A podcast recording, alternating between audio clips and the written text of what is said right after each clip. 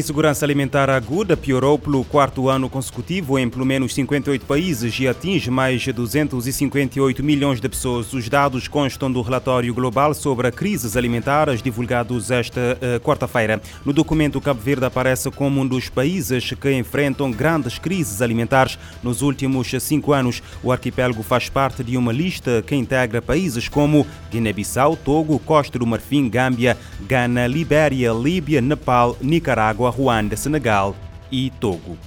Mais de 258 milhões de pessoas em 58 países enfrentaram insegurança alimentar aguda no ano passado, revela um novo estudo. As principais razões foram conflitos, mudanças climáticas, efeitos da pandemia e a guerra na Ucrânia. O relatório global sobre crises alimentares foi divulgado nesta quarta-feira por uma aliança de entidades humanitárias, incluindo a União Europeia e o Programa Mundial de Alimentos, PMA. A situação crítica se deve à falta de alimentos adequados que coloca em risco imediato a vida ou os meios de subsistência. O secretário-geral da ONU, António Guterres, disse que esta realidade revela de forma contundente o fracasso da humanidade em avançar em direção ao Objetivo de Desenvolvimento Sustentável 2, que prevê acabar com a fome, alcançar a segurança alimentar e melhoria da nutrição para todos. O levantamento, que inclui países de língua portuguesa, destaca Angola e Moçambique entre nove grandes crises alimentares que afetam países da África Central e Austral. Cabo Verde aparece entre nações que pediram ajuda externa para alimentos e ou enfrentaram choque alimentar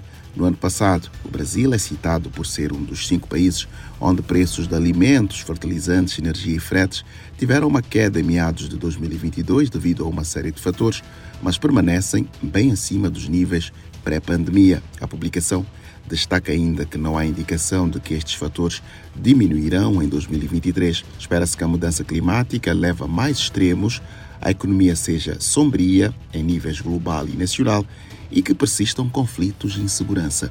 Da ONU News em Nova York, Eleutério Gavan. A nível global, o relatório destaca uma tendência preocupante de agravamento da insegurança alimentar, embora o aumento verificado no ano passado se deve, se deve em parte, à análise de mais grupos populacionais e à gravidade do problema. E a ONU alerta que o retorno do fenômeno climático El Niño pode levar a novos recordes de calor e secas severas. A Organização Meteorológica Mundial afirma que o fenômeno tem 80% de chances de ocorrer até setembro deste ano. Possíveis consequências consequências do El Niño reforçam a necessidade de sistemas de alerta precoce. Segundo uma nova atualização da Organização Meteorológica Mundial, o fenômeno El Niño tem grande probabilidade de se desenvolver ainda este ano. Como resultado, as temperaturas globais podem subir. O secretário-geral da OMM, Peter Taalas, alerta que o desenvolvimento do fenômeno climático provavelmente levará a um novo pico no aquecimento global e aumentará a chance de quebrar recordes de temperatura. O fenômeno climático tem 60% de chance de chegar até final de julho deste ano e 80% de probabilidade que se forme até setembro. O El Ninho é um padrão climático de ocorrência natural associado ao aquecimento das temperaturas da superfície do Oceano Pacífico tropical central e oriental. Ocorre em média a cada 2 a 7 anos e os episódios geralmente duram de 9 a 12 meses. O fenômeno está normalmente associado ao aumento de chuvas em partes do sul da América do Sul, sul dos Estados Unidos, chifre da África e Ásia Central, por outro lado, o El Ninho também pode causar secas severas na Austrália, na Indonésia e partes do sul da Ásia. De acordo com Taalas, os últimos oito anos foram os mais quentes já registrados. No entanto, nos últimos três, houve um resfriamento por conta do Laninha, que atuou como um freio temporário na elevação da temperatura. Ele afirma que o mundo deve se preparar para o desenvolvimento do El Ninho, que, além do calor, deve aumentar a seca ou chuvas em diferentes partes do mundo. Da ONU News em Nova York, Mayra Lopes. Segundo o secretário-geral da Organização Meteorológica Mundial, isso pode trazer alívio da seca no chifre eh, de África e outros impactos relacionados ao Laninha, mas também pode desencadear eventos climáticos mais extremos. Um homem do estado norte-americano da Flórida foi executado esta quarta-feira por invadir a casa de uma mulher e esfaqueá-la até a morte em 1986, crime cometido meses depois de ter sido libertado da prisão por violação. De acordo com o eh, gabinete do governador republicano. O indivíduo de 56 anos foi declarado morto esta quarta-feira após uma injeção eh, letal na prisão estadual da Flórida. Segundo a agência Associated Press, o Supremo Tribunal dos Estados Unidos negou o recurso final do detido para suspender a execução até o início do dia. Desde o restabelecimento da pena de morte na Flórida em 1976 já foram executados 102 indivíduos.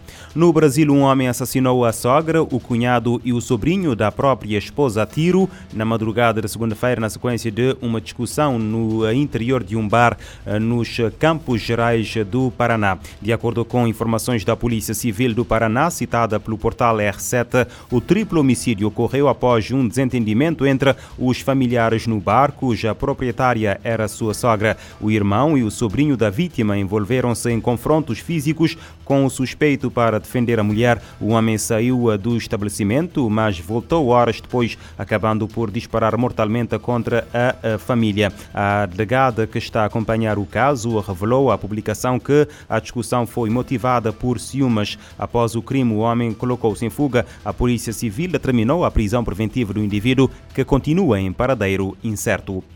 O Haiti, um dos países mais pobres do mundo e também um dos mais violentos, está à beira do abismo. O alerta foi feito esta quarta-feira pelo Alto Comissariado das Nações Unidas para os Direitos Humanos, que pede apoio imediato para o Estado caribenho. Numa reunião do Conselho de Segurança da Organização das Nações Unidas sobre a confiança e a sustentação da paz, Volker Turk referiu-se à situação eh, que o Haiti eh, atravessa, considerando ser necessária uma ação urgente. De acordo com o alto comissário, há uma necessidade imediata de apoiar as instituições do Haiti através do destacamento de uma força de apoio com prazo determinado, especializada e em conformidade com os direitos humanos e com um plano de ação abrangente. Na semana passada, a enviada especial da ONU para o Haiti, Maria Isabel Salvador, já tinha pedido enviado o envio imediato de uma força internacional especializada para conter a escalada da violência associada a grupos armados organizados organizados, bem como para apoiar o desenvolvimento da polícia local, atualmente mal equipada e com poucos agentes desde o assassinato do presidente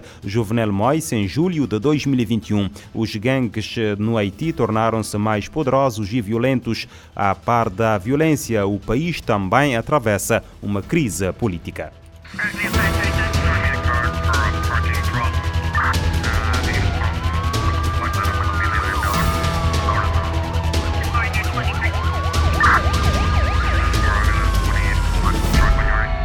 Este programa está disponível em formato podcast no Spotify e em radiomorabeza.cv.